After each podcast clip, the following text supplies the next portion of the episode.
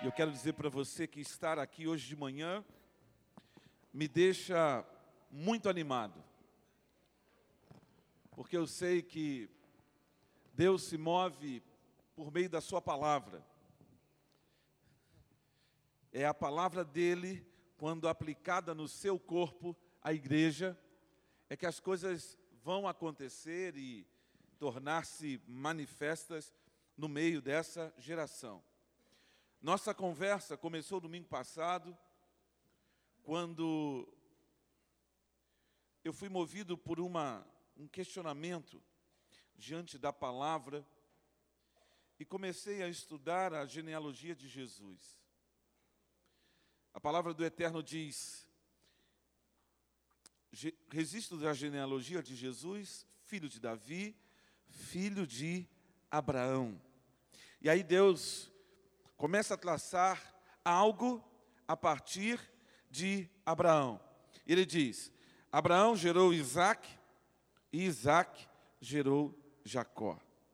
Então, a escolha de Deus a Abraão foi uma decisão, uma decisão que partiu de Deus.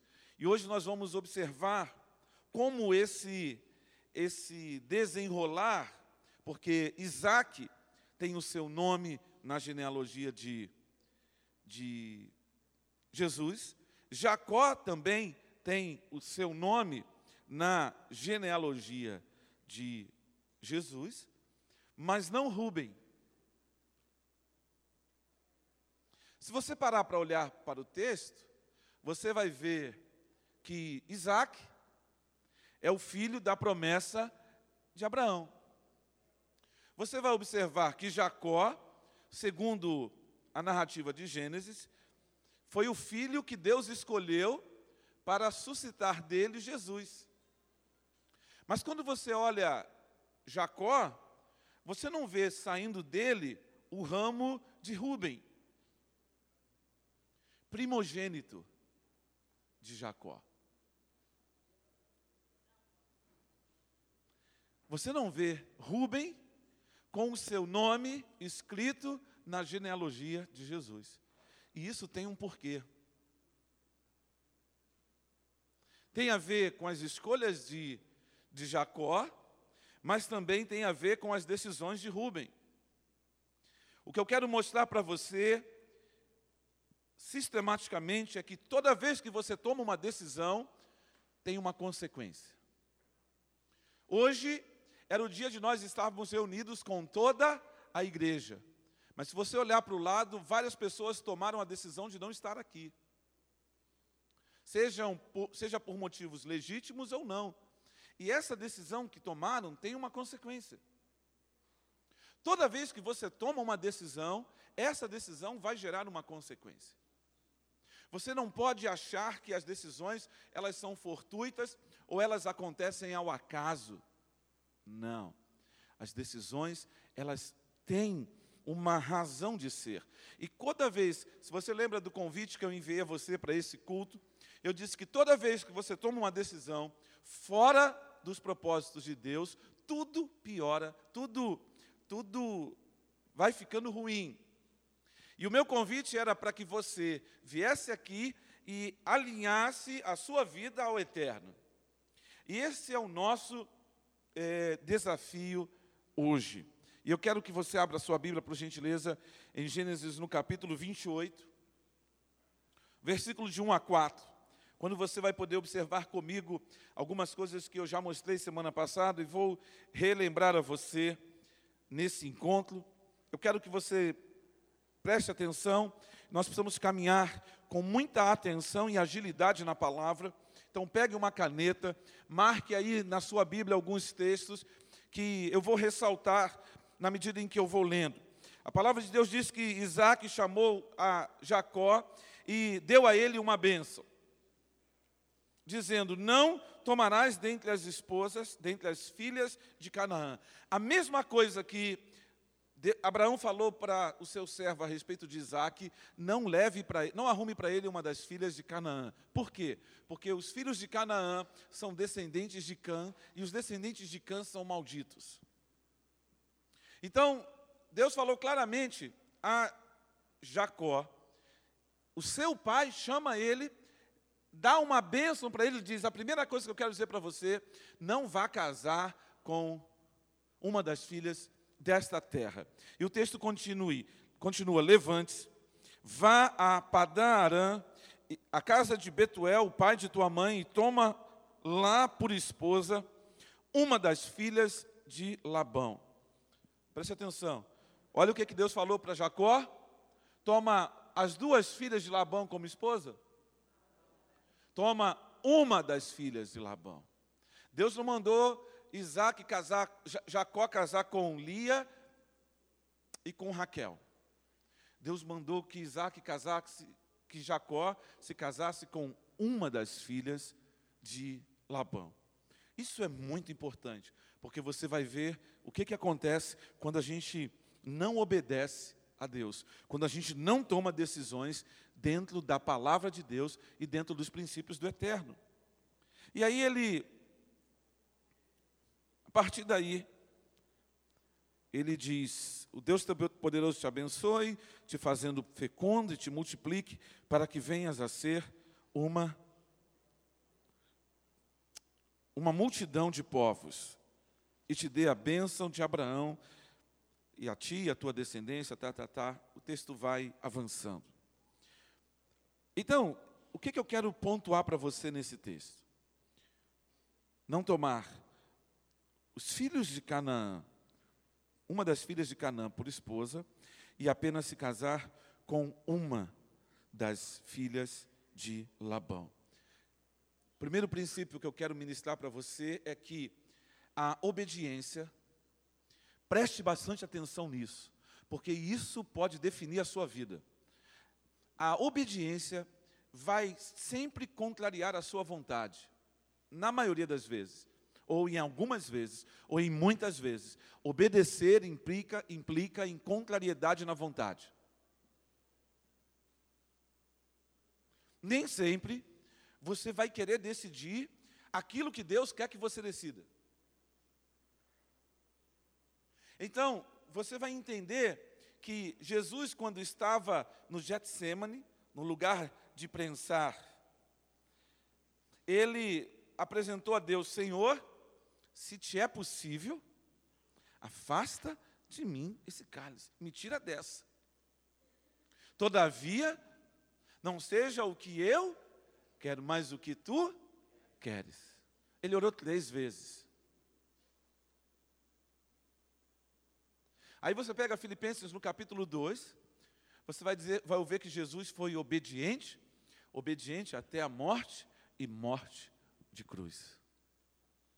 Então, se Jacó tivesse obedecido, a história que você leria em Gênesis, no capi, em Mateus no capítulo 1, seria diferente. Não seria, Jesus não seria o leão da tribo de Judá, mas sim o leão da tribo de Ruben.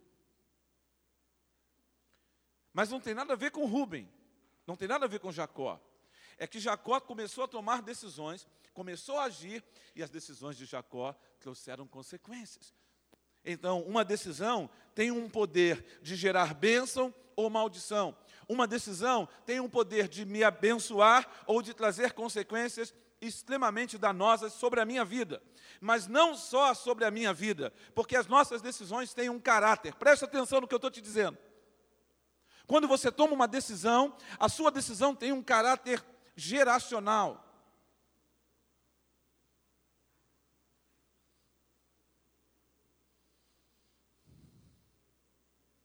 Há um caráter geracional nas decisões que nós tomamos diante do Eterno. Se você não entende isso, você está sendo inconsequente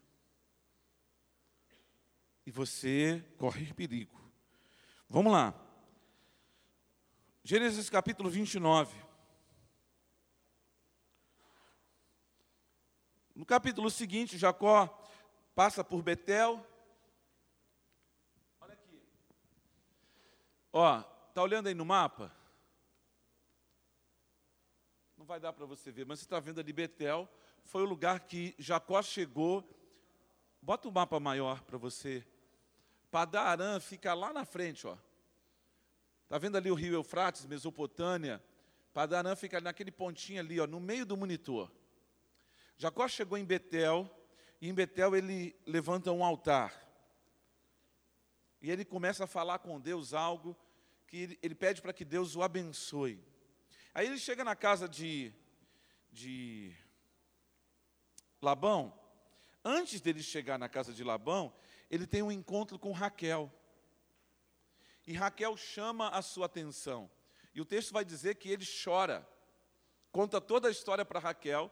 E aí, quando ele chega na casa de Labão, ele conta de novo toda a história e começa a trabalhar. E aí Labão fala para ele: Você, mesmo sendo meu parente, não vai trabalhar de graça. E aí ele pede para casar com Raquel. Ele pede para casar com Raquel e faz um acordo. Ele diz: Olha, eu vou trabalhar sete anos. Sete anos. E ele trabalha sete anos. E no dia do casamento dele, ele recebe por esposa. E aí vem o versículo 23. Mas quando a noite chegou, Deus se. De, é, quando a noite chegou, deu sua filha Lia a Jacó. E Jacó deitou-se com ela.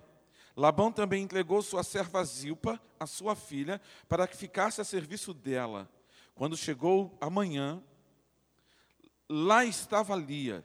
Então Jacó disse a Labão: Que foi que você me fez? Eu não trabalhei por Raquel? Por que você me enganou? Faz a pergunta assim: por que, que você me enganou? Jacó começa a experimentar as consequências das suas decisões. Quando, quando Jacó e Esaú foram concebidas, o que que Deus falou para Rebeca? Hã? O que, que ele falou? Que o mais novo, o mais velho, serviria o mais, o mais novo. Preste atenção. Ele deu uma palavra para ela. Ele deixou muito claro para ela o que, que ia acontecer. Não precisava ela ter interferido. Isso é um outro ensinamento. Toda vez que você interfere naquilo que Deus vai fazer, você leva chumbo. Por isso que Deus não dá muitas informações para a gente de muita coisa porque senão a gente vai fazer, vai fazer bobagem. Cara, a mãe dele estragou tudo. E aí ele faz uma negociata com o seu irmão e engana o seu pai. Mesmo tendo recebido uma bênção, ele enganou o seu pai e agora ele é enganado. Imediatamente ele foi traído, exatamente como ele fez. O que eu quero mostrar para você, vai lá naquela parte de Betel. Jacó tem uma visão de uma escada em Betel. E ele diz: esse, não, esse lugar não é outro senão a casa de Deus. Betel é uma cidadezinha a 20 quilômetros, é um lugar 20 quilômetros a noroeste de Jerusalém. Ele tem uma visão e Deus mostra para ele uma escada e ele diz: Olha, esse lugar é alguma coisa. E ele diz: Olha, se você se manifestar como meu Deus, eu não te conheço. Jacó não sabia quem era Deus? Você acha que Jacó não foi ensinado? Mas ali Deus começa a tratar com ele. Eu quero que você pare e pense o dia em que Deus começou a tratar com você, porque desde o dia que começou Deus a tratar com você, esse dia não parou até hoje. Deus continua tentando tratar com você, Deus continua tentando fazer com que você se conforme a Ele. Preste atenção, não é Deus quem tem que se conformar a você. É você e eu, nós aqui precisamos nos conformar a Ele, nós precisamos assumir a identidade dEle. Quando a gente entende isso, o caminho, repete comigo, quando eu entendo que eu devo ser igual a Deus, o caminho fica mais fácil. Olha para o texto. Labão respondeu: Aqui não é costume entregar em casamento a filha mais nova antes da mais velha. Obrigado, meu irmão. Deixe passar esta semana de núpcias e lhe daremos também a mais nova em troca de mais, de mais sete anos de trabalho. Jacó concordou. Passou aquela semana de núpcias com Lia e Labão lhe deu sua filha Raquel por mulher. Olha bem para o versículo 29 e 30. Labão deu a Raquel, sua serva Bila, para que ficasse a serviço dela. E aí o versículo 30 diz: Jacó deitou-se também com Raquel, que era a sua preferida. Fala assim, preferida. E aí ele trabalhou mais sete anos. O que, que eu falei no começo? A obediência contraria a nossa vontade. Jacó obedeceu ou não? Jacó foi obediente, Jonas? Sim ou não? Foi? Não. Por quê? Porque quando o pai dele deu uma bênção para ele, Raul, o pai dele disse assim: Ó, você vai se casar com uma das filhas de Labão. Quando ele casou com a outra, embora seja a sua preferida, ele entrou numa furada. Por quê? Porque a obediência contraria a minha vontade. A obediência, obedecer implica, implica em contrariar a minha vontade. Jacó desobedeceu, porque Isaac, quando o abençoou, disse para ele: não case, case com uma das filhas, não as duas. Decisões trazem consequências. Não há decisão que você tome sem consequência. O problema é que nós sempre estamos, e a gente vai chegar lá, a gente está projetando no outro as consequências da decisão. Por quê? Porque eu tomo uma decisão por causa do outro. Eu não tomo uma decisão alinhado com o propósito de Deus. E aí, vai levar fumo. Vai passar por dificuldades. Por quê? Porque toda vez que você toma uma decisão fora do alinhamento com o eterno, você assume as consequências. Vamos continuar olhando? Aí começam os problemas. No versículo 31, quando o Senhor viu que Lia não era amada, ele a fez poder ter filhos, mas Raquel era estéril.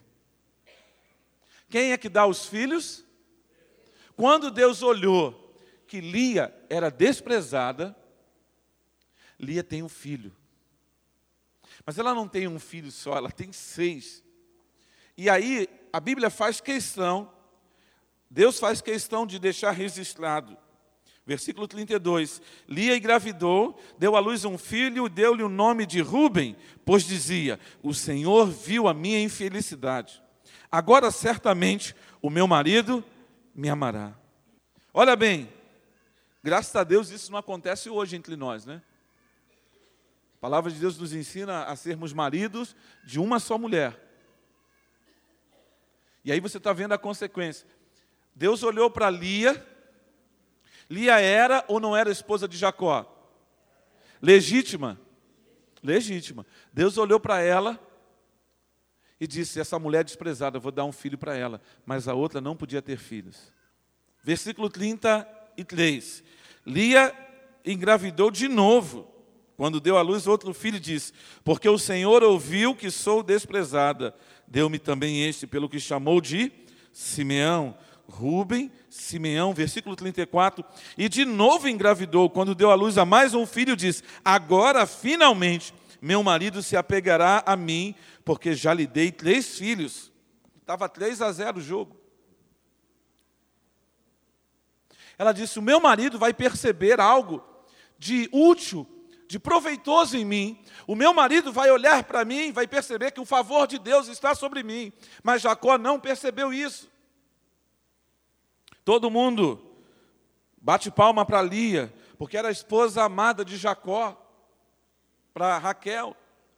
Mas a gente não, presta, não presta atenção no princípio.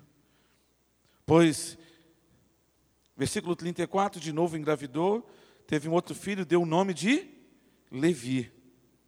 Rubens, Rubem, Simeão, Levi, e engravidou ainda outra vez, quando deu à luz a mais outro filho. Desta vez louvarei ao Senhor. Assim deu-lhe o nome de Judá. Você percebe que não são os filhos de Raquel que, está, que estão na genealogia de Jesus, e sim os filhos de Lia? Porque Isaac mandou Jacó casar com uma das filhas. Ela diz: Agora eu vou louvar o Senhor. E nem assim Jacó abriu os olhos. Quantos anos estavam passando? Meu irmão, quanto tempo está passando desde o dia da tua salvação? E eu pergunto a você nessa manhã: como está a abertura e a sua capacidade de discernir as verdades de Deus? Preste atenção e comece hoje a mudar de atitude, por quê? Porque alguns danos você vai ter que reparar. Porque você já tem tomado decisões em conformidade com a palavra do Senhor e você tem tomado decisões contrárias a ela. E as decisões trazem consequências. E aí a gente vai avançar. Então, o texto diz que ela parou de ter filhos. Quantos filhos? Isso aí. Gênesis capítulo 30. Olha só. Aí a gente busca sempre atalhos. Raquel viu que não podia dar filhos, pegou a sua serva, Bila, e entregou para Jacó. E aí, Bila tem um filho. Bila engravidou e deu-lhe um filho. Então Raquel disse: Deus me fez justiça. Ouviu o meu clamor e deu-me um filho. Por isso lhe deu-lhe o nome de Dan. Bila, serva de Raquel, engravidou novamente. Nós estamos chegando no sexto filho. E tive grande luta com minha irmã e venci. Veja, o problema de relacionamento entre Lia e Jacó, tudo criado por, por, entre Lia e Raquel. As duas irmãs começaram a enfrentar um litígio, tudo isso por causa da sabedoria de Jacó. E aí nasce mais um filho. Aí o que, que vai acontecer? Quando viu que tinha parado de ter filhos, tomou sua serva Zilpa e deu a Jacó por mulher. Zilpa, serva de Lia, deu a Jacó um filho. Então lhe disse: Que grande sorte! Por isso chamou Gade. Zilpa, serva de Lia, deu a Jacó mais um filho. Então, quatro filhos com Lia, dois filhos com Bila, mais dois filhos com Zilpa. Nós estamos aí com oito filhos. Oito filhos. E aí você vai ver um litígio aqui. Rubem está em casa e está vendo tudo o que vai acontecendo. Ele está percebendo quanto a mãe é, é desprezada, ele está percebendo como a mãe, como o pai trata a mãe. E aí você vai ver as consequências de uma família disfuncional, porque a família de Jacó era disfuncional, tinha problemas. Repita comigo, toda família através dos seus problemas, pode encontrar um caminho de bênção ou de maldição. Então, se eu tenho problemas, e todos nós temos problemas, nós precisamos ter a habilidade de pegar esse problema e levá-lo diante do Eterno, para que nós possamos tomar as decisões, não segundo a minha vontade, não segundo os meus conceitos, mas segundo os princípios. E aí você vai ver a consequência se estabelecendo danosa, porque começou a haver um conflito claro e toda a família percebe. Rubem era o filho mais velho. Rubem estava vendo como a sua mãe era desprezada, como a sua mãe era, era, era maltratada, e começou a des desenvolver no seu coração uma ferida extremamente contundente e profunda. E aí o texto vai e o que, que vai acontecer? É que Lia, quando Rubem vai lá e traz mandágoras, Raquel queria as mandágoras de Lia e negociou com Lia uma noite com Jacó e pegou as mandágoras do filho. E aí Lia vai lá, porque ela não tinha mais oportunidade de deitar com Jacó. Porque Raquel dominou o pedaço. E aí Hoje, versículo 16, capítulo 30. Quando Jacó chegou do campo naquela noite, Lia saiu ao seu encontro e lhe disse: Hoje você me possuirá, pois eu comprei esse direito com as mandrágoras de meu filho. Naquela noite ela se deitou com ele. Deus ouviu Lia e ela engravidou e deu a Jacó o quinto filho. Disse Lia: Deus me recompensou por ter dado a minha serva ao meu marido, por isso dou-lhe o nome de Issacar. E Lia engravidou de novo e deu a Jacó o sexto filho. Preste atenção, Lia já tinha seis filhos. Raquel não tinha nenhum filho, tinha dois filhos por meio de Bila.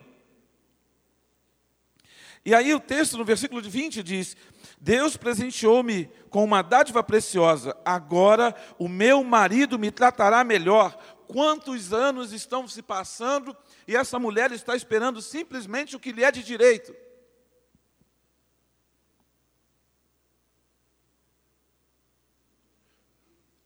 Marido, a sua mulher tem direitos.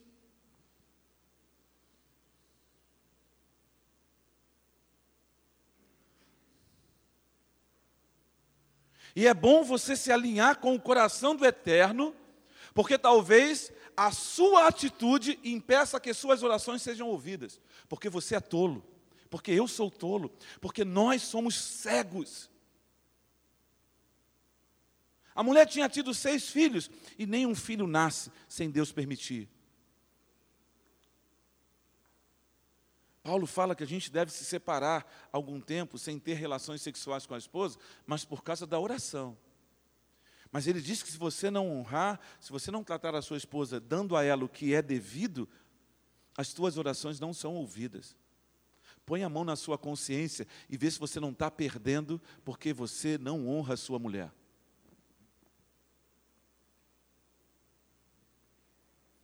Esse negócio de família diante de Deus é algo muito sério. Aliança com Deus é algo muito sério. Casamento é muito sério.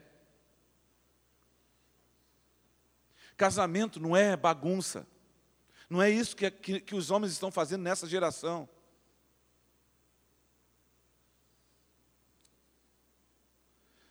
Aí você vai me dizer: ah, pastor, não é bem assim, não é bem assim, então é como? É contra a palavra?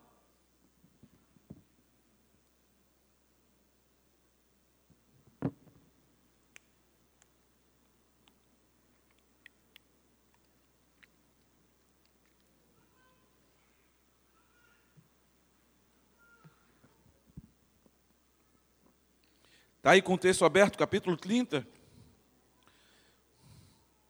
Aí o que, que Deus faz? Então lembrou-se de Raquel, versículo 22. E ouviu o seu clamor e a tornou fértil. Ela engravidou e deu à luz um filho e disse: Deus tirou de mim a minha humilhação, que o Senhor me acrescente outro filho, e deu o nome de José. Aí você vai entender, Deus está tratando com essa família. Deus está fazendo um acerto de contas com essa família, está botando as coisas em ordem. E as escolhas de Jacó criaram toda essa, essa situação.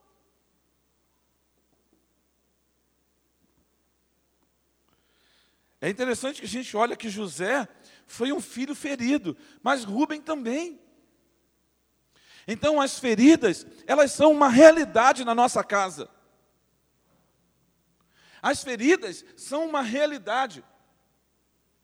Quando homens não tomam a sua posição como líder em suas casas e continuam debaixo da saia do papai e da mamãe. Quando mulheres não tomam posição na sua casa e continuam debaixo da saia do papai e da mamãe. Não rompem, não cortam o cordão umbilical, não cortam os vínculos continuam levando os filhos para que sejam cuidados pelos avós. Isso é falta de princípio, é falta de obediência, é falta de sabedoria, porque você teve filhos e os filhos são uma responsabilidade sua. Aí você vai dizer: Ah, eu não tenho dinheiro, então vá ajoelhar, vá buscar o eterno, que o eterno vai te abençoar e vai trazer o que você precisa. Não me venha com chorumelas. Não vem com conversinha. Ah, porque meu pai me ajuda. Ajuda porque você não está fazendo o que você deveria fazer.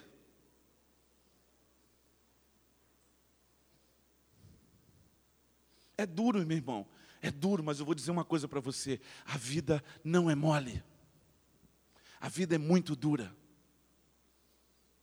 E os princípios espirituais são inegociáveis.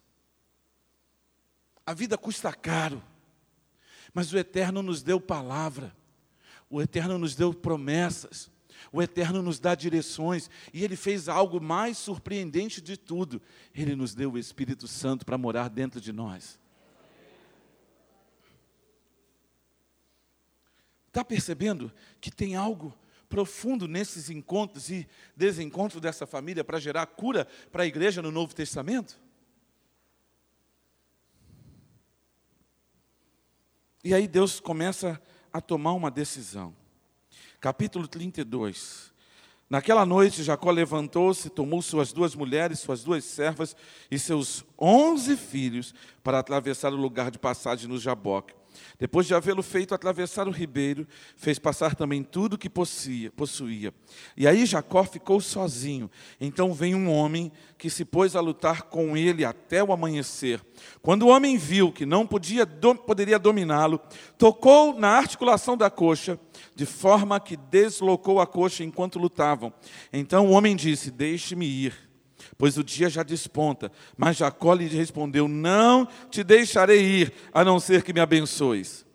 O homem lhe perguntou: Qual o seu nome? Respondeu ele, então disse: O homem, seu nome não será mais Jacó, mas sim Israel, porque você lutou com Deus e com homens e venceu.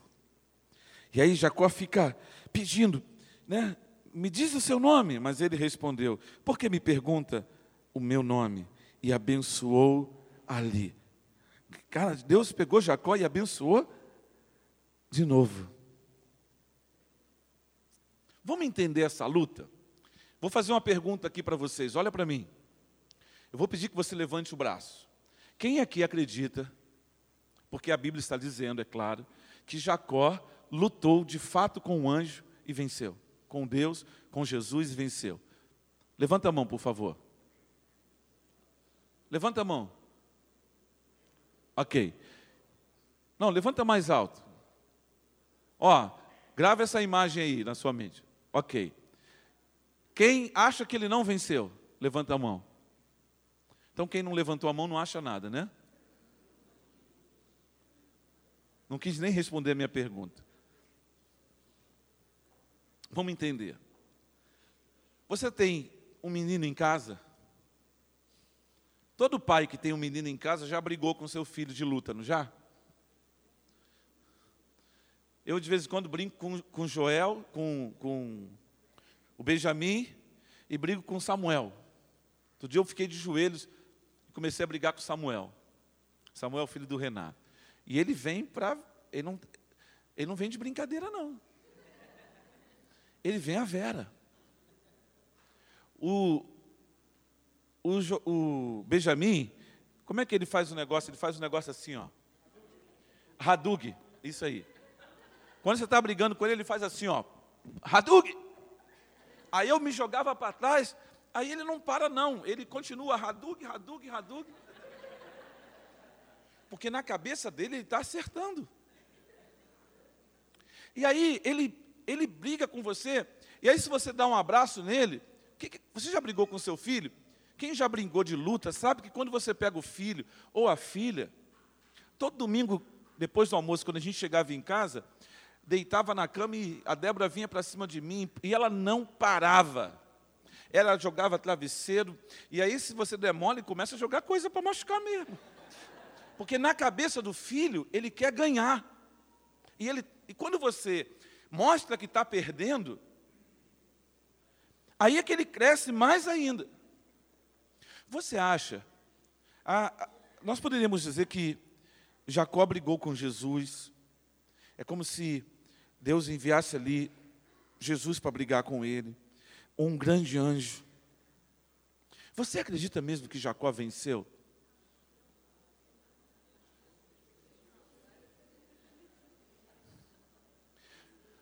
O que, que aconteceu ali? Quando você está brigando com seu filho, o que está acontecendo? Cadê as, as, as pedagogas, os terapeutas aí de plantão. Você está formando. O que, que você está fortalecendo ali com ele? Vínculos. Vínculos. Você está fazendo o quê? Você está, ó, tocando. Tocando. Você está tocando o corpo dele inteiro e você está ali marcando o córtex cerebral dele com o seu toque, com o seu afeto, com o seu amor, com a brincadeira, e aquilo tudo junto ali. E quando você demonstra fraqueza e ele vê que, que você está ganhando, você dá um beijo nele, ele fala para você assim: Ah, pai, é sério. Ou a sua filha vai falar para você: Eu não estou de brincadeira, não, pai, eu vou te pegar. Isso, minha irmã, fica mais íntimo. Deus, presta atenção, olha a primeira reis. Primeira reis, é que não está na minha cabeça decorado. Primeira reis, capítulo 19. Naquela noite, o anjo do Senhor saiu e matou 185 mil homens no acampamento assírio. O anjo do Senhor saiu e matou 185 mil homens. Um anjo. Eu estou mostrando isso para você, para você entender que não tinha como Jacó vencer. Mas naquela noite, Deus teve um encontro com Jacó, no Val do Jaboque, e por meio daquele relacionamento de intimidade, por meio daquela luta, por meio daquela batalha, Deus foi tocando a vida de Jacó e transformando o seu caráter. Quando Jacó sai do Val do Jaboque, Jean era outro cara era outro cara, era uma outra pessoa. Tanto que no capítulo 35, Deus faz Jacó voltar lá em Betel, no caminho de volta. Deus faz Jacó voltar, voltar lá em Betel para fazer um alinhamento. Porque Jacó, quando foi para Padarã, ele passou em Betel, teve uma visão, mas no capítulo 35 ele volta um outro Jacó.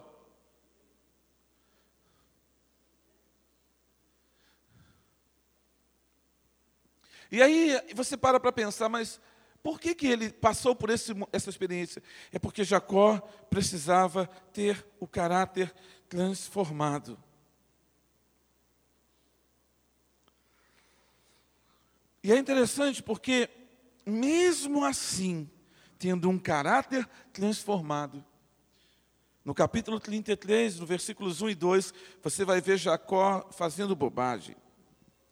Quando Jacó olhou e viu que Isaú estava se aproximando com quatrocentos homens, dividiu as crianças entre Lia e Raquel e as duas servas. Jacó fez quatro grupos. Pegou Lia, junto com os seus filhos, e colocou na frente. Pegou as servas, colocou no meio. E ficou com Raquel e José perto dele. Pense em Rubem.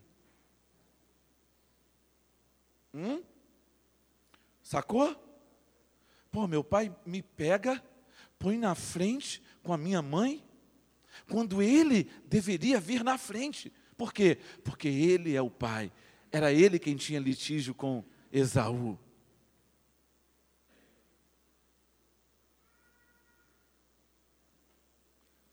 E Rubem está vendo aquilo tudo. Rubem está vendo aquilo tudo. Então você vai perceber como decisões é algo muito sério.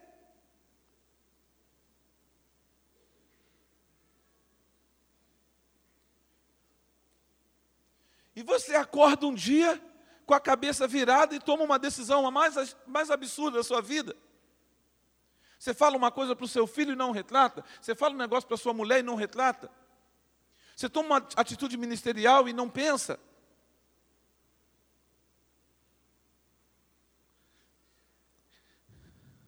Não existe brincadeira nas nossas palavras. Nós somos adultos, não somos mais crianças. Então não brincamos com palavras, não jogamos palavras ao vento.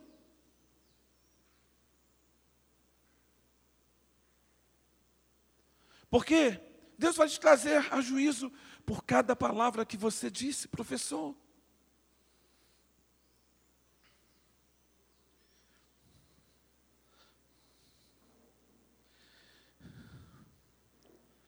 Desonra. Ficou com Raquel, José. Você sabe que Deus estava trabalhando com Esaú e as coisas são realinhadas, tudo fica perfeito. Depois de passado tudo isso, depois de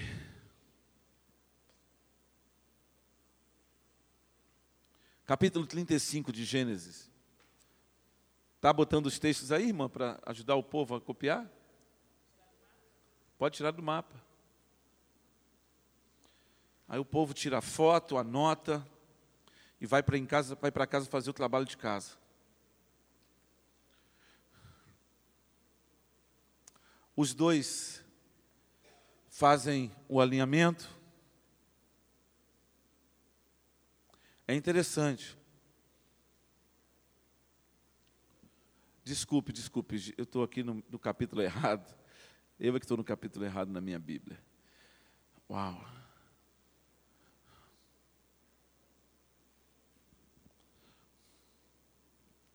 Olha o que é que acontece. Quando Jacó, capítulo 35, no versículo 15, Jacó volta ao Betel,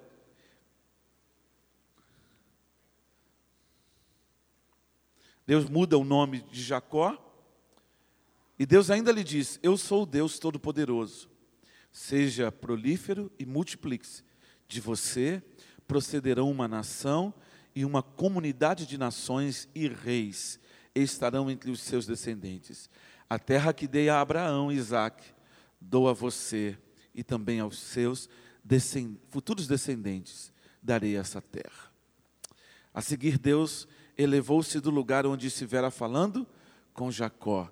Jacó levantou uma coluna de pedra no lugar em que Deus lhe falara, derramou sobre ela uma oferta de bebidas e ungiu com óleo. Jacó deu o nome de Betel, o lugar onde Deus tinha falado com ele. Passou isso. Raquel morre. Na continuidade do capítulo 35, Raquel morre. E aí o que, que acontece? O versículo 22 vai dizer para nós algo absurdo.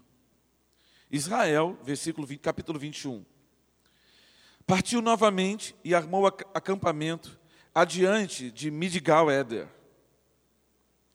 Você sabe que agora Israel é Jacó. Na época em que Israel vivia naquela região, Ruben deitou-se com, com Bila, concubina de seu pai, e Israel ficou sabendo disso. Você sabe que Raquel morreu quando Benjamim nasceu, o último filho.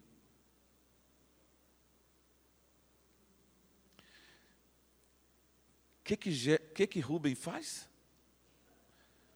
Lia, é, Bila era serva de Raquel e habitava a sua tenda.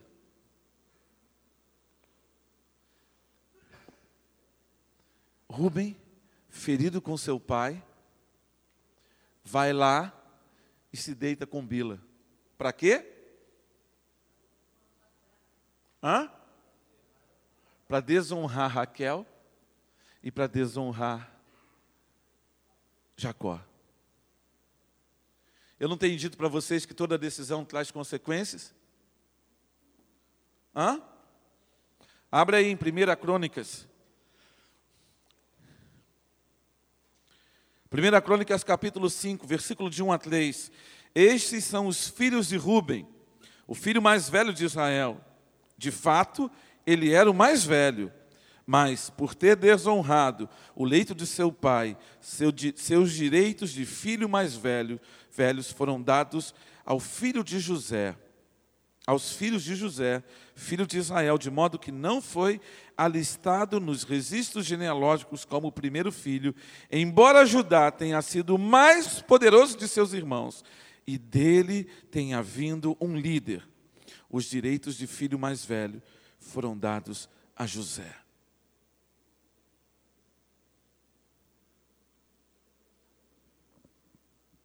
Você entende? Preste atenção que nessa história não tem um problema de sexo. O problema não é ele ter deitado, ter, ter deitado sexualmente com, com, com Bila. O problema foi a atitude do coração de, de, de Gerson, de Rubem. O problema foi a atitude do coração de Rubem.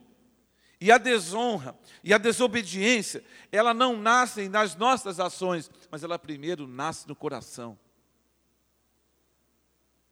E por isso, ele perdeu aquilo que era mais importante, o direito de primogenitura. Aí você percebe, Jacó tinha sido levantado, Deus iria transferir o direito de primogenitura para ele. Por quê?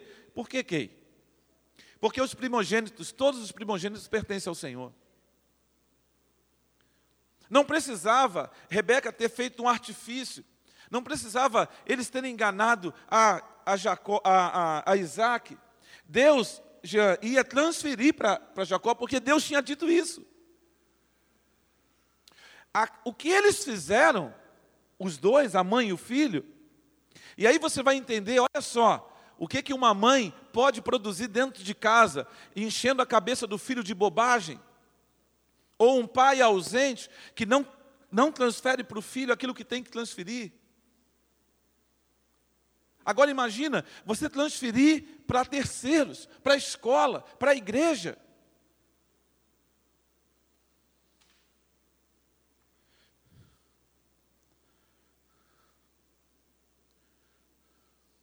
Pare e pense. Se repetiu na casa de Jacó. O mesmo que aconteceu na casa do seu pai. O seu filho perdeu o direito de primogenitura. Isso aí tem uma lição fundamental para nós. Que eu espero que todos nós, eu e você, aprendamos hoje para nunca mais nos esquecermos.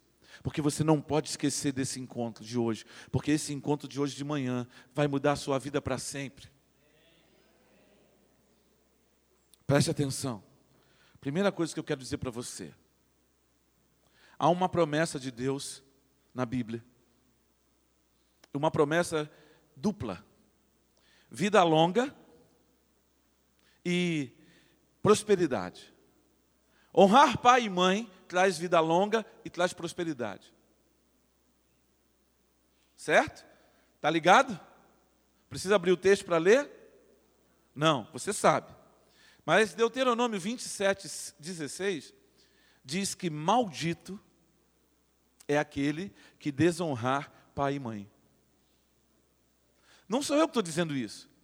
Se você desonra o seu pai e a sua mãe, porque o seu pai não foi legal com você, porque o seu pai fez bobagem com a sua mãe, porque a sua mãe fez bobagem com o seu pai, porque seu, sua família era uma família disfuncional, porque o seu pai era um alcoólatra, porque o seu pai era um nó cego, porque o seu pai pode ser quem ele for, não interessa. A palavra do Eterno diz que você tem que honrá-lo. E honrá-lo é dar a ele distinção, é dar a ele um valor especial, é tratá-lo com diferença com deferência. Eu fico às vezes imaginando pessoas que chegam feridas ao casamento, o pai está vivo e ela faz questão de não entrar com o pai.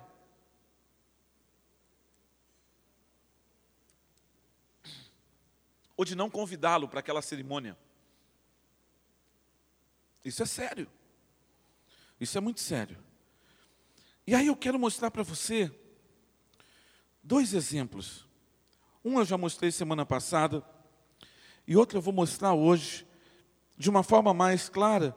Você vai ver que Ana, mostrei semana passada que Ana, quando o sacerdote, 1 Samuel no capítulo 1, versículo 15, quando o sacerdote disse que ela era bêbada, bêbada, Ana vira para o sacerdote Eli e diz: Não, meu senhor. A tua mulher, essa mulher, é uma mulher com a alma angustiada.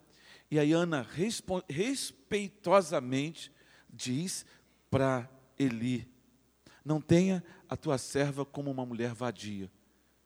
Eli olha para ela e diz: Que o Deus de Israel conceda o desejo do seu coração. Vamos olhar um outro exemplo? Mateus no capítulo 15.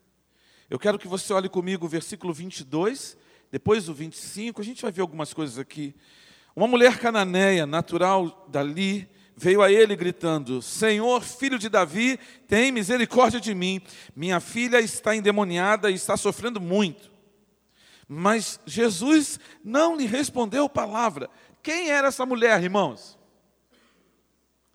É uma mulher Ciro-Fenícia, não é uma mulher estrangeira, não, ela era uma mulher cana.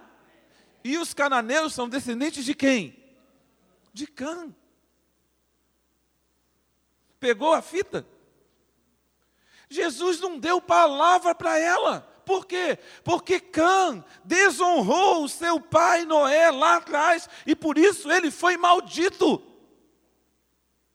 Você vê que os discípulos, aí você olha assim, ah, os discípulos de Jesus foi muito duro. Olha como é que os crentes são, são meninos, e, e, emocionalmente. Quantos de nós agimos com infantilidade? Você acha que os discípulos de Jesus foram duros com aquela mulher? Você acha? Claro que não. Eles, a mulher gritava e eles diziam para Jesus: manda essa mulher embora. Por que, que manda essa mulher embora?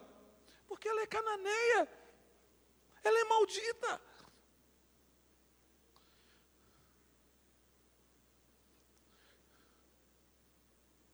Irmãos, Irmãos, isso é sério. A palavra de Deus diz que quando alguém é desligado da comunhão da igreja, ele é alguém que não tem comunhão, não fala nem com ele. E aí, como é que a gente fala? Como é que as pessoas falam hoje?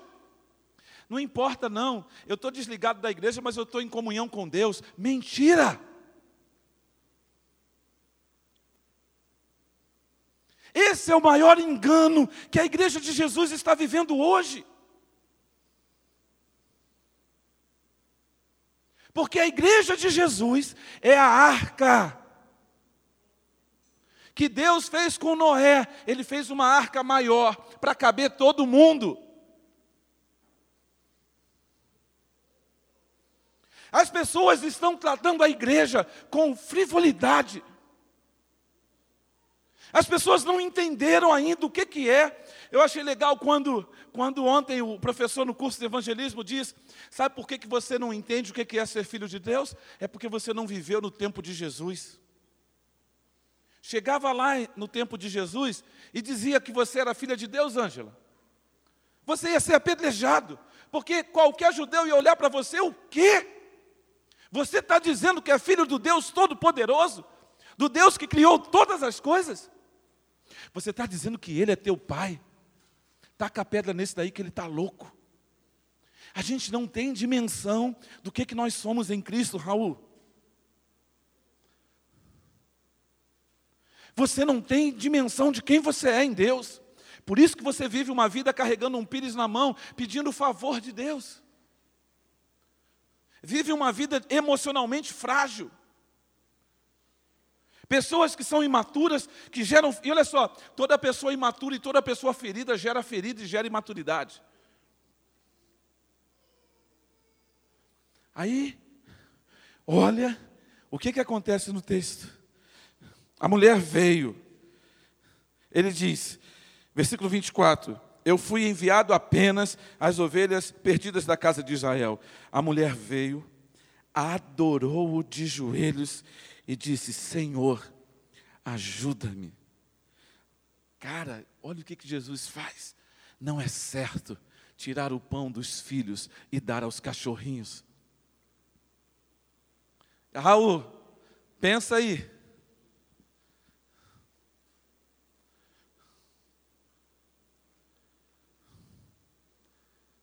Se o seu líder fala isso para você, hum? chama você de cachorrinho.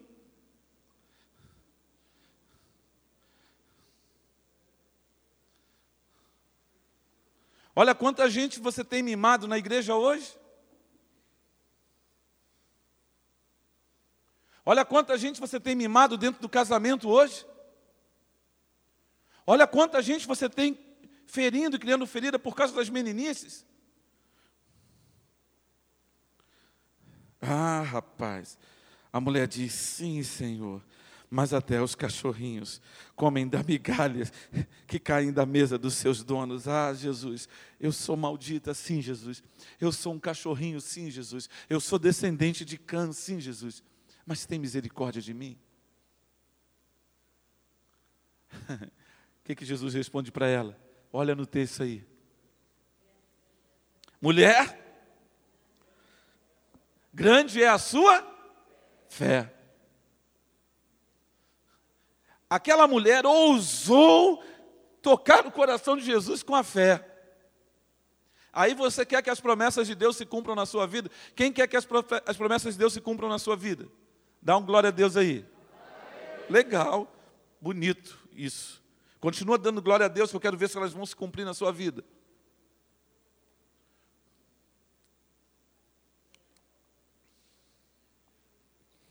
Você vai entender por que, que eu estou falando isso. Preste atenção. Vou te mostrar outra coisa. Para você aprender hoje e nunca mais esquecer. Anota aí, não esquece, anota no lado da sua Bíblia. Não confie na sua mente, porque sua mente vai te trair. Números capítulo 22, capítulo 20, versículo 10 a 12. Moisés e Arão reuniram-se ao povo diante da rocha, e Moisés lhes disse: Ouvi agora, rebeldes, porventura faremos sair água desta rocha para vós outros? Moisés levantou a mão e feriu a rocha duas vezes com o seu bordão, e saíram muitas águas, e bebeu a congregação e os seus animais. Mas o Senhor disse a Moisés e Arão: visto que não crestes em mim, para me santificardes diante dos filhos de Israel, por isso não fareis entrar este povo na terra que lhe dei. Irmão, Moisés ficou indignado com o povo. Quantas vezes você já ficou indignado? Ei, fala para mim, quantas vezes você ficou com raiva? Eu não estou falando com, com raivinha, não, estou falando irado mesmo. Moisés ficou irado e ele bateu na rocha duas vezes. Mas Renato, Deus tinha mandado Moisés falar a rocha. Nem ele entrou, nem Arão entrou. Sabe por quê? Por causa da sua infantilidade. Sabe o que, que significa isso? Pô, pastor, o senhor está dizendo que Moisés era imaturo? Não, eu estou dizendo que Moisés tomou uma decisão baseada nos outros ele tomou uma decisão baseada nos outros. Quantas pessoas você conhece que deixaram a igreja por causa dos outros? Porque foi ferido, porque foi magoado. Quantas pessoas abriram mão por causa disso, daquilo, daquilo outro? Querido, Deus não quer saber por que, que você fez, Deus quer saber o que, que você está se posicionando dessa forma com Ele. Porque tudo, em última análise, diz do teu relacionamento com Ele.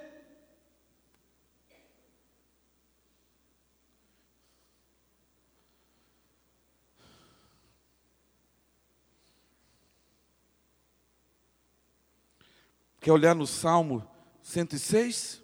Abre aí, anota aí, Salmo 106, pelo amor de Deus, anota isso. Depois, o indignaram nas águas de Meribá, e por causa deles sucedeu mal a Moisés, pois foram rebeldes ao Espírito de Deus, e Moisés falou irrefletidamente. Versículo 32. Moisés falou irrefletidamente. Se Moisés tivesse pensado, Pedro, nunca ele falaria daquela forma.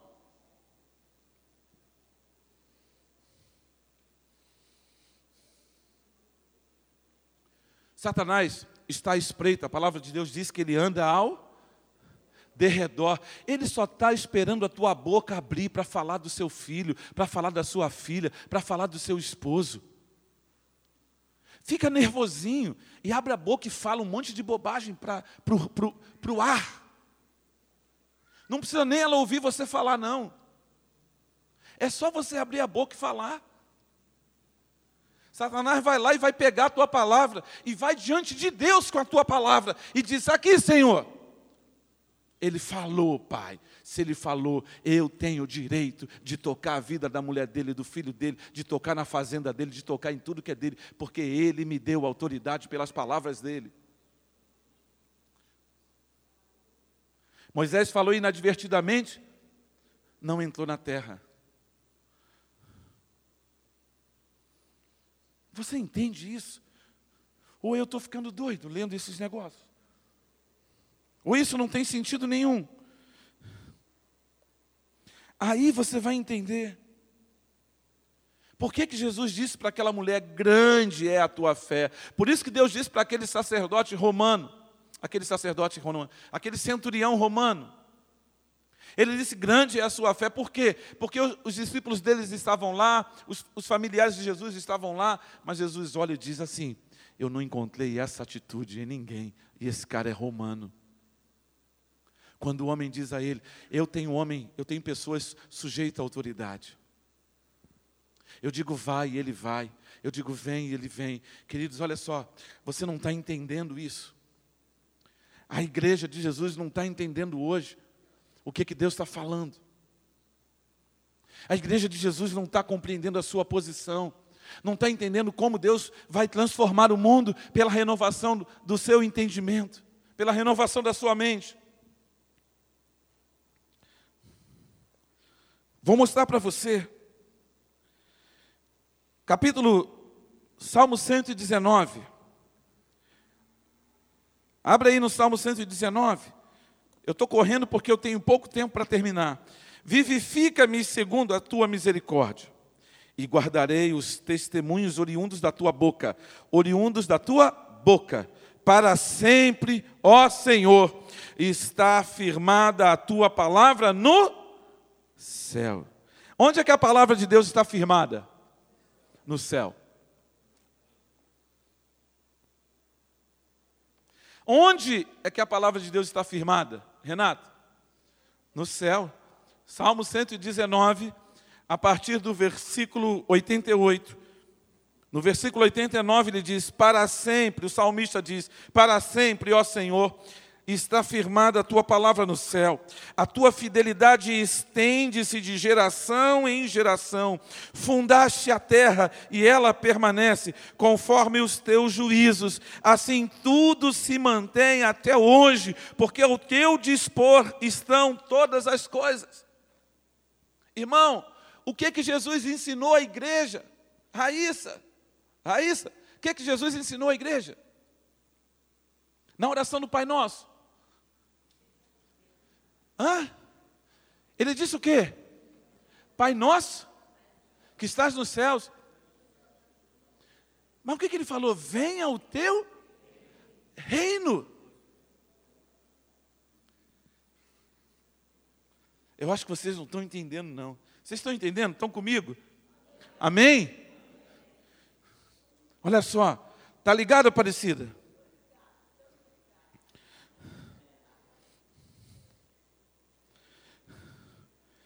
A palavra está no céu.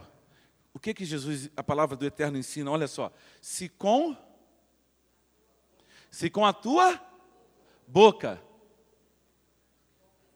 confessares e com o coração creres. Então eu tenho que confessar com a boca e crer com o coração. Queridos, as promessas de Deus, Marco Júnior, Preste atenção, Estevão. Tânia, as promessas de Deus são tomadas pela fé, não são automáticas. Por isso que você não vive a promessa, porque você não declara com a boca e não crê com o coração.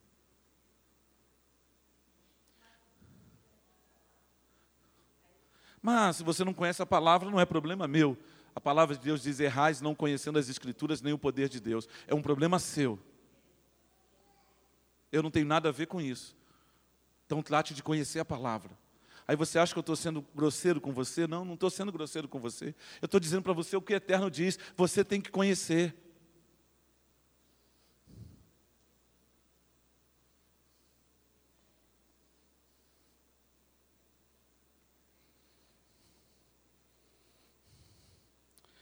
Preste atenção, para terminar, a história. Você conhece a história de, rico e, do rico e do, de Lázaro? Conhece a história? Ou conhece a parábola? É uma parábola ou é uma história? Hã? Vamos lá. Parábola? Não, não é uma parábola, Cláudio, lamento te informar. Eu também achava que era uma parábola, mas eu descobri que a parábola nunca tem nome próprio. A parábola não tem nome próprio. A parábola é um certo lugar, uma certa mulher varria a casa, perdeu a pérola, mas não tem o um nome. Quando a parábola tem nome, não é parábola, é história. Jesus não contou a eles uma parábola, Jesus contou uma história. E como é que eu sei que ele contou a história? Porque essa história se cumpre na crucificação de Jesus. Aí você vai entender quando eu te contar a história. para terminar, para terminar sua manhã e você ir para casa cheio de coisa para pensar, coisa importante para pensar. Lucas 16. Então replicou-lhe: Pai, eu te imploro que mandes a minha casa paterna, porque tenho cinco irmãos, para que lhes dê testemunho, a fim de não virem também para este lugar de tormento. O inferno tem alguns lugares, tem lugar de tormento. Quando Jesus morre, morte de cruz, e vai ao inferno, o que, que ele fez? Ele pegou todo mundo, ele tirou todo mundo que tinha crido e levou para ele.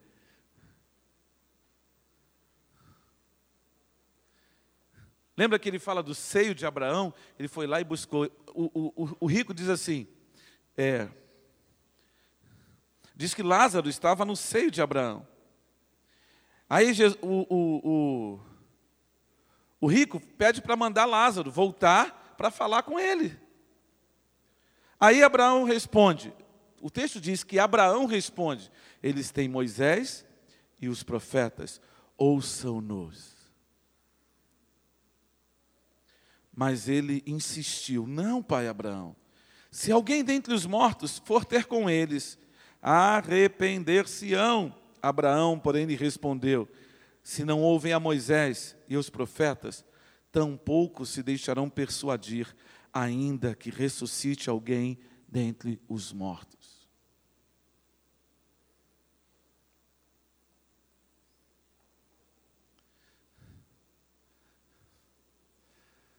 O reino de Deus tem hierarquia. O reino de Deus tem autoridade e o reino de Deus tem ordem. E no reino de Deus não há democracia.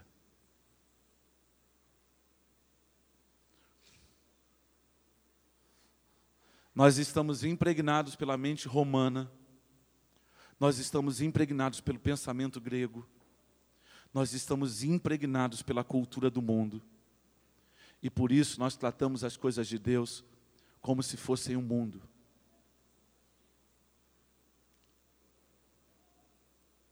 Você ainda não entendeu o que é esse lugar, você ainda não entendeu quem eu sou, e você não sabe quem você é.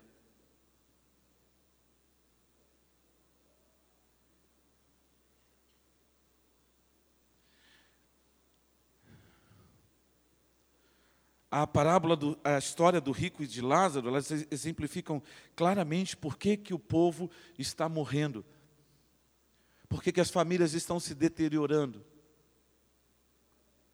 Provérbios deixa muito claro: onde não há profecia, o povo se corrompe.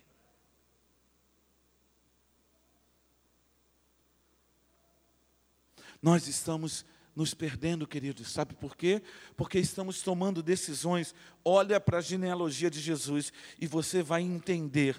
Em cada uma daqueles personagens tem uma história de decisões, tem uma história de princípios, tem uma história recheada de ensinos para a gente entender por que, que eles estão ali, para nós não incorrermos nos mesmos erros.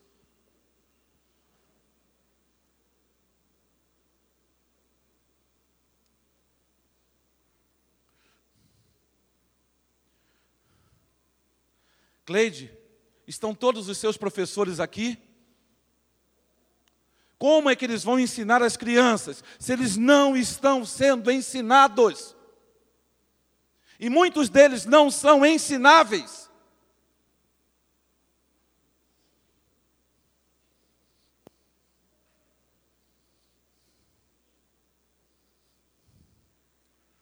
É princípio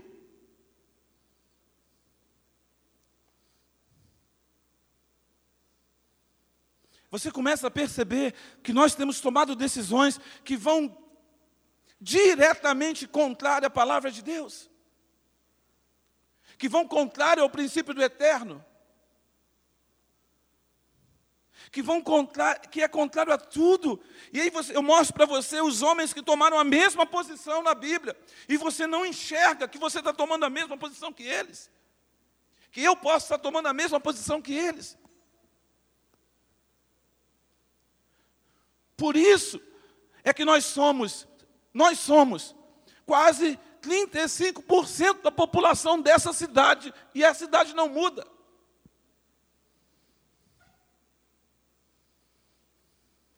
Porque o povo não vê o reino de Deus em nós.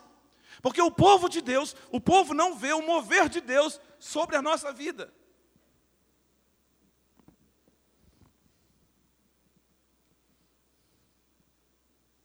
É tempo, queridos, da gente entender. Uau, peraí, o que, que eu estou fazendo? Tudo isso começou na minha vida quando eu simplesmente, numa segunda-feira, de manhã bem cedo, olhei para a genealogia de Abraão. E fiz uma pergunta a Deus: Deus, por que tu escolhestes Abraão? E Deus começou a mostrar. Porque Jacó estava lá. Você consegue perceber a, a, a, consequência das decisões de Jacó na vida dele, na vida dos seus filhos? Mesmo Je, Rubem perdendo o direito de primogenitura, ele está lá nos 24 anciões. Sabe por quê? Porque ele é filho de Jacó. E ele está lá, ó, lança a sua coroa no chão. Pega a sua coroa de volta. E exalta o nome de Deus. E aí joga a coroa do chão de novo. Por quê? Porque os 24 anciões, eles estão diante do trono de Deus, dia e noite. E os 24 anciãos são as 12, os 12 filhos, patriarcas de Jacó e os 12 discípulos de Jesus. Deus mostrou em Rubem para a gente aprender. E entender o caráter da nossa vida. Será que você está entendendo?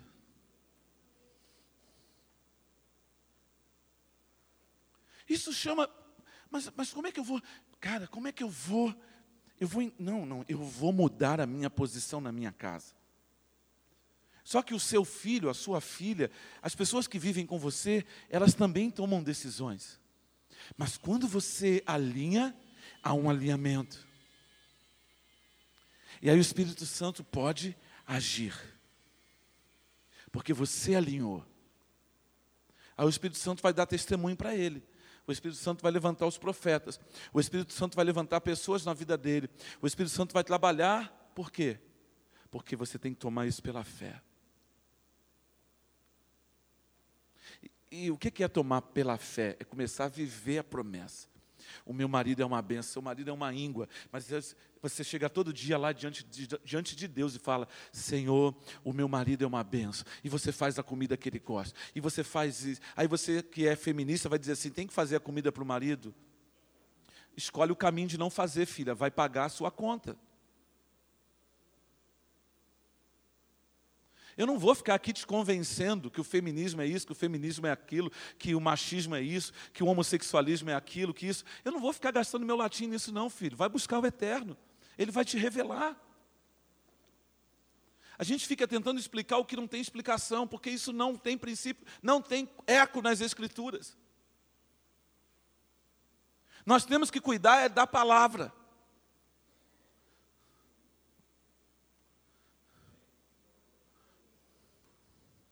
E aí você começa a perceber, peraí, peraí, mas não, o meu marido é uma bênção.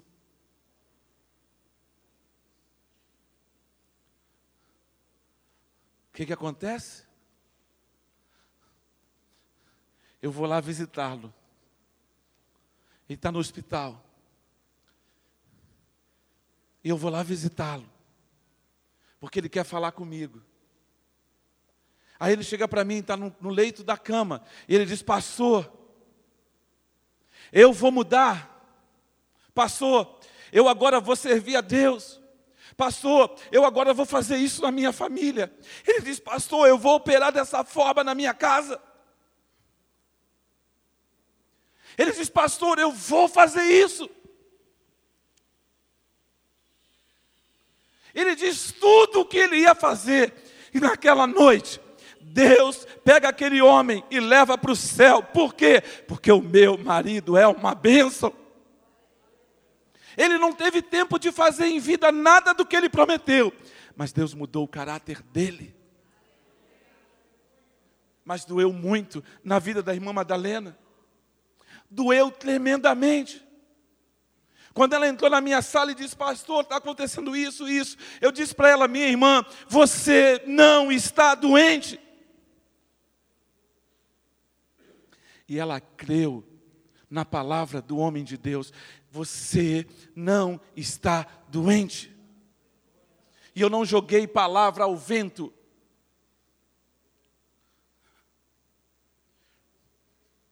E naquela noite, naquele dia, naquela noite no hospital, eu vi Deus mudar completamente a vida do Mate. Sabe por quê? Porque ela tomou uma posição diante de Deus e disse: Eu vou honrar o meu marido.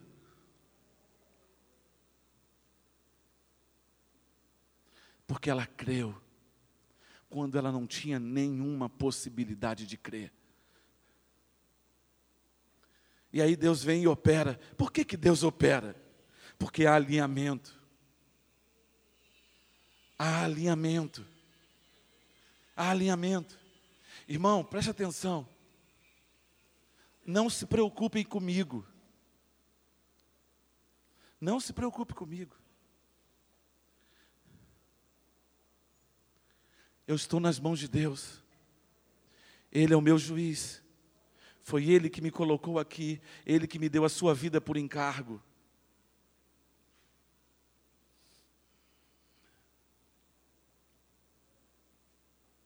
Sabe, queridos, Deus está dizendo coisas para a gente que são profundas, mas Deus quer que uma igreja se levante, uma igreja e manifeste simplesmente tudo aquilo que Deus diz a respeito dele na Sua palavra.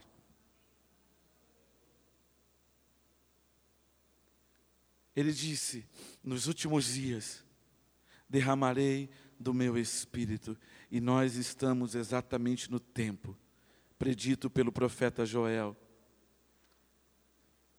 já se passaram mais de dois dias, já se passaram mais de três dias. Olhe para o tempo, já se passaram mais de quatro dias.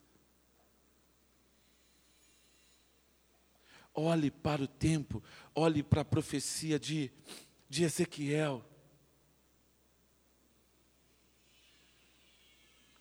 Olhe para os sinais, olhe para Israel, olhe para Romanos no capítulo 11 e veja o que, que Deus vai fazer.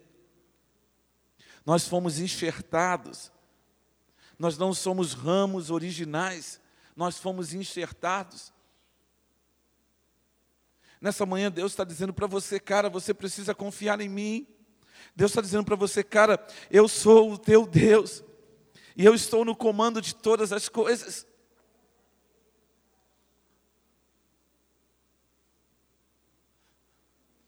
Você pode escolher sair daqui hoje e continuar fazendo tudo o que você sempre fez.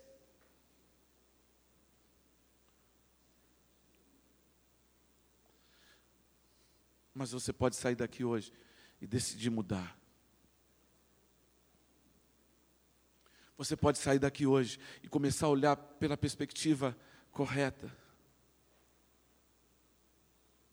Um homem e uma mulher na fase adulta podem viver sem sexo.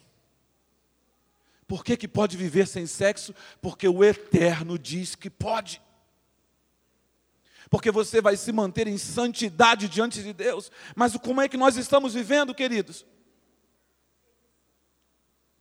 Como é que a gente está vivendo? Paulo diz claramente: olha, é melhor você se casar do que abrasar, então casa.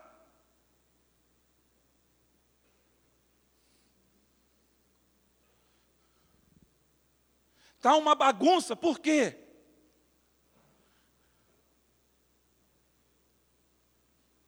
Porque nós estamos negociando princípios.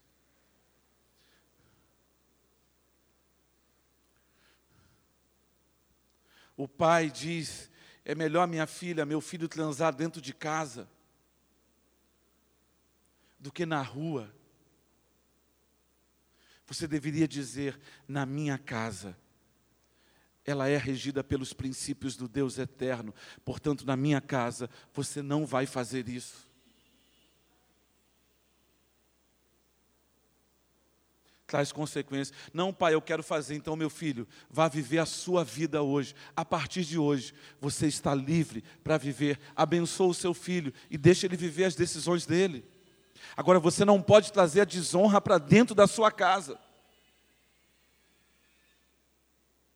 Você não pode trazer desonra, porque aí é você que está transigindo princípios.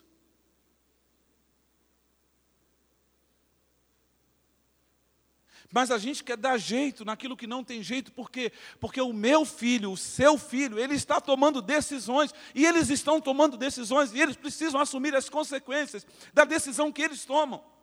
Nós não podemos cobrir, porque nós não temos como protegê-lo.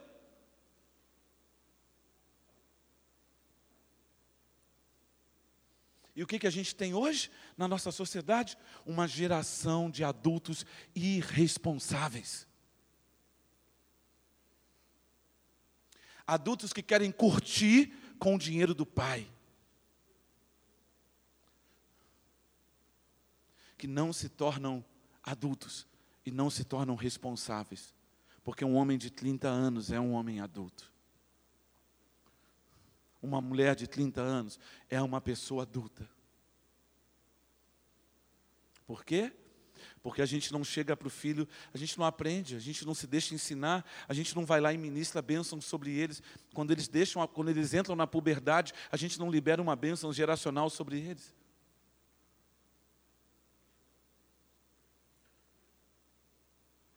Você entende? Você está me entendendo? Amém? Vou parar por aqui. Eu quero que você ore nesse momento comigo. Hoje a gente tem almoço. Semana que vem, se Deus me permitir, eu vou continuar, não sei se nesse caminho, mas alguma coisa muito parecida. Eu preciso continuar ministrando ao seu espírito. Hoje à noite, Deus colocou uma palavra para hoje, que eu, se fosse você, não perdia, para trazer transformação na sua vida. Porque é esse alinhamento que nós precisamos fazer. Amém, querido? Você está comigo? Você entende, se você entende o que eu estou falando, e você sabe que eu não estou falando de mim, o que é palavra minha não vai ficar marcado em você, mas o que é de Deus, você sabe, vai prevalecer. E eu tenho responsabilidade com essa palavra que eu estou ensinando para você. Porque o Eterno vai cobrar de mim, porque Ele me incumbiu desse encargo.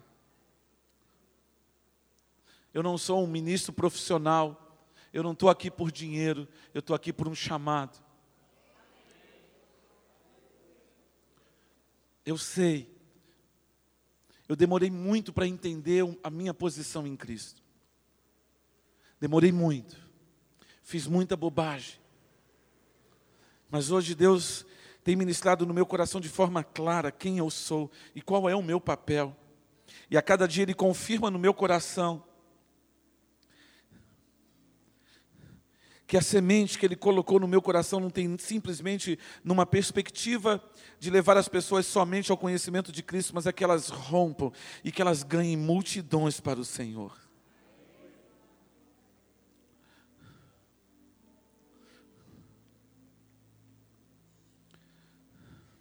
Deus quer usar as coisas loucas do mundo. E a mensagem de Cristo é loucura. Ontem o Reinaldo falou que ele chegou no hospital e perguntou para a irmã: Posso orar pelo seu braço quebrado? E ela disse: Foi Deus que me deu esse braço quebrado. E ele falou assim: Então por que você não fica com o braço quebrado? Por que você está aqui? Aí na outra, na outra extremidade tinha uma, uma mulher que servia aos deuses africanos, de matriz africana. E ela disse: Você pode orar por mim? E ele disse: Sim, eu vou orar por você. E ele foi lá, orou por ela. Ela disse: Eu sinto o meu braço melhor. E a crente virou para ele: Você pode orar por mim?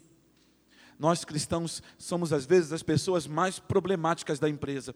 Nós somos às vezes as pessoas mais problemáticas da igreja. Sabe por quê? Porque nós achamos que podemos pensar do jeito que a gente quer, que a gente pode andar do jeito que a gente quer. Muitos de vocês são senhores sobre a sua própria cabeça. Tem gente colocando a mão na sua cabeça e se ordenando profeta, mestre, evangelista, pastor e procura no Novo Testamento quem pode ordenar-se a si mesmo. Ninguém. Ninguém. Você não é autoridade sobre você mesmo. O reino de Deus tem hierarquia. O reino de Deus tem ordem e o reino de Deus tem autoridade. Nós somos todos iguais diante do Senhor, mas temos funções totalmente diferentes. Você é ao mesmo tempo pai e ao mesmo tempo é filho. Quando você é filho, você se submete ao seu pai. Quando você é pai, você governa a sua casa. Você é a mesma pessoa. Você é empregado e muitas vezes é patrão. Como é que funciona isso? É porque são funções diferentes. Nós temos funções diferentes. Eu sou filho, eu abaixo a minha cabeça, porque em determinados momentos eu estou numa posição em que eu tenho que me submeter. E aí você começa a entender por que, que há conflito na igreja. Porque as pessoas acham que todas são iguais, mas temos funções diferentes. Sim, não há grego, não há judeu, não há bárbaro, não há cítaro. Todos nós somos um em Cristo, mas temos funções diferentes. Temos responsabilidades diferentes, temos encargo diferente. Se você estiver numa igreja guiada por um profeta, qual é o padrão do profeta? É a palavra. E você vai. Aí você tem um pastor para quê? Para amaciar as coisas. Você tem um profeta, você tem um evangelista, você tem um mestre. Você tem um apóstolo, você tem esses cinco ministérios que foram dados à igreja. Ontem, quando nós estávamos orando, eu comecei a orar e eu comecei a liberar alguns ofícios na igreja.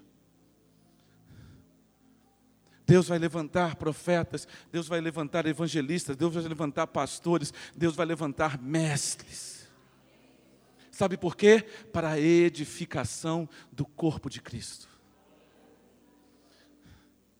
E aí você, uau, uau mas é, é tremendo, é, meu irmão.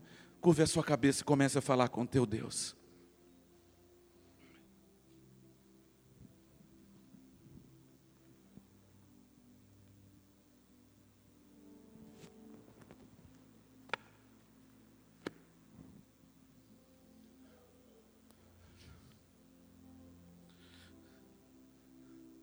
Senhor, nós estamos aqui nessa manhã.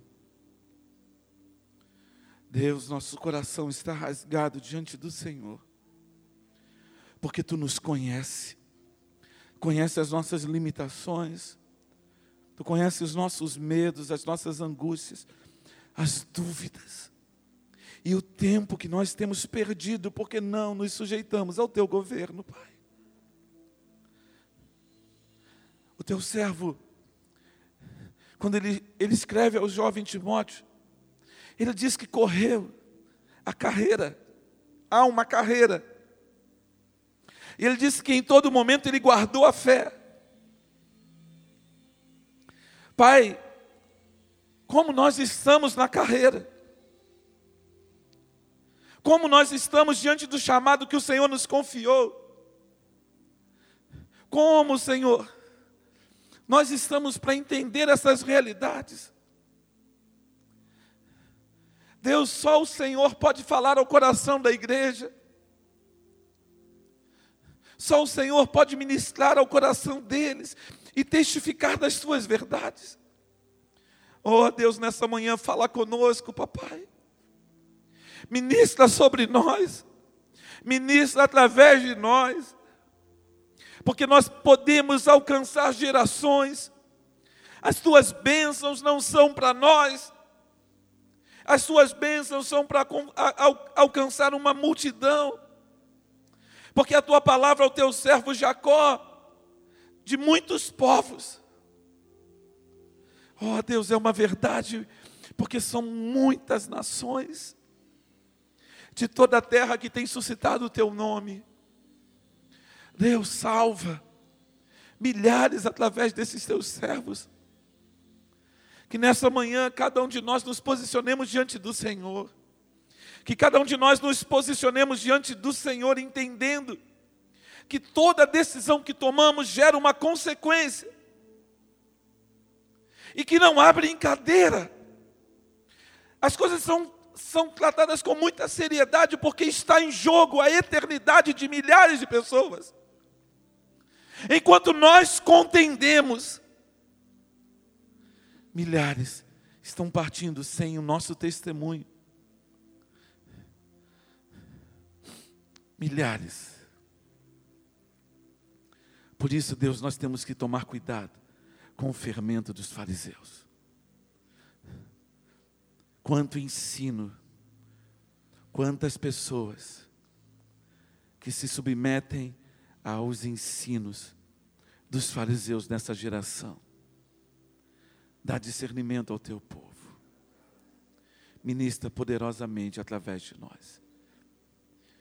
Em nome de Jesus. Amém. O que, que você vai fazer com tudo isso que você recebeu? Não guarde debaixo, dentro da gaveta. Mas peça para o Espírito Santo te ministrar.